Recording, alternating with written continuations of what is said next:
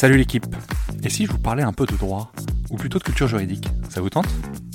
En fait, peu importe votre avis, car moi ça me branche bien de vulgariser le droit et de développer la culture juridique pour le plus grand nombre. À la croisée des chemins entre références historiques, applications pratiques et notions théoriques, je vous propose de m'accompagner afin d'essayer de simplifier la compréhension de nos notions juridiques avec, si possible, un ton léger et un peu d'humour. Je suis Thomas Lubert et je vous souhaite la bienvenue dans Juris Vulgaire, le podcast de vulgarisation juridique.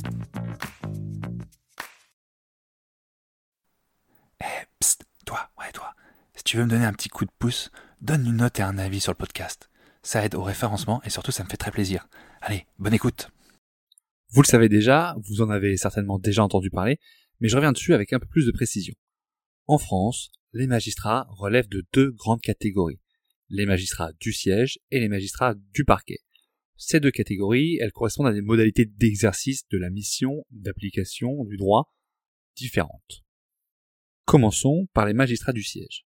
Les magistrats du siège, ce qu'on appelle communément les juges, sont chargés de dire le droit en rendant des décisions de justice. Les juges, dans leur fonction, restent assis au tribunal, dans les cours.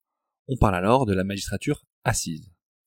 À l'inverse, les magistrats du parquet, que l'on nomme communément les procureurs, ont pour fonction de requérir l'application de la loi. Concrètement, ils défendent l'intérêt public et sont partis au procès. Je vous rappelle que dans un procès pénal, c'est l'État qui poursuit un accusé ou un prévenu. Et donc l'État, il est représenté par les procureurs dans le procès. C'est ce que l'on nomme le ministère public. On parle de magistrature debout pour désigner ces magistrats dans la mesure où ces derniers prennent la parole debout aux audiences, à l'inverse des juges qui restent eux assis. Si les magistrats du siège et du parquet ne possèdent pas les mêmes missions, ils sont néanmoins soumis à des règles de recrutement, de formation et d'avancement quasiment identiques. Par exemple, ils sont tous formés à l'ENM, l'École nationale de la magistrature. Le principe de l'unité du corps de la justice permet à chaque magistrat, au cours de sa carrière, de passer d'un groupe à l'autre sans trop de difficultés. De même, les magistrats du siège et du parquet partagent un devoir commun défini par la Constitution, plus précisément l'article 66, qui est la protection de la liberté individuelle. Outre leur différence de mission, qui est d'une part de juger et d'autre de requérir, il y a une différence également de statut entre le magistrat du siège et celui du parquet. Les magistrats du siège possèdent un statut leur garantissant une indépendance renforcée par rapport aux membres du parquet. Je m'explique un peu plus.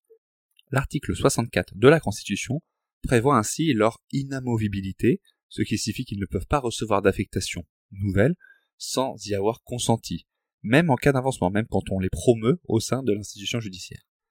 Cette règle constitue l'une des traductions concrètes du principe d'indépendance de l'autorité judiciaire. Elle est en effet destinée à éviter que les pressions hiérarchiques ou politiques interviennent sur les décisions des juges du siège, ce qui garantit l'impartialité de la justice en France.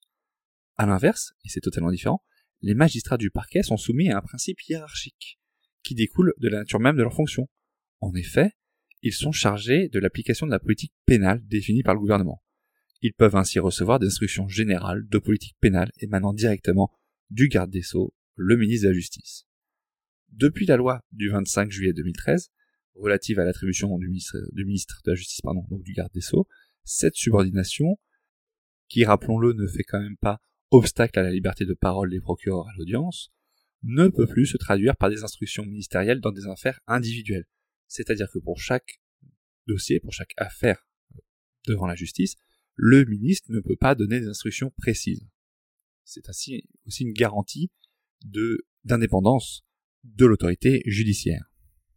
En revanche, contrairement aux juges du siège qui bénéficient d'une protection quant à leur mutation, les magistrats du parquet ne bénéficient pas d'une garantie d'inamovibilité et donc ils peuvent être mutés sur d'autres postes sans y avoir consenti.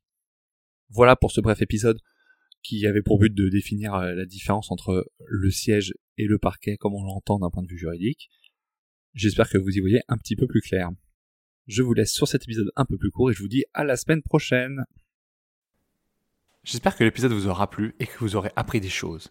Si tel est le cas, et surtout, si vous souhaitez me donner un petit coup de pouce, gratuit, ouais ouais, c'est gratos, donc forcément pas très engageant, n'hésitez pas à partager à deux ou trois personnes autour de vous qui pourraient être intéressées par un peu de vulgarisation juridique.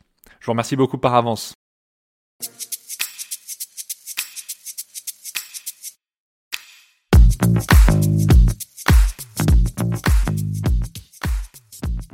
Vous voilà arrivé au bout de l'épisode et vous êtes plus proche de devenir juriste qu'hier. Merci d'avoir écouté jusqu'au bout. Si vous avez des questions, des remarques ou si vous souhaitez échanger, n'hésitez pas à me contacter sur LinkedIn ou par mail. Tout est dans la description.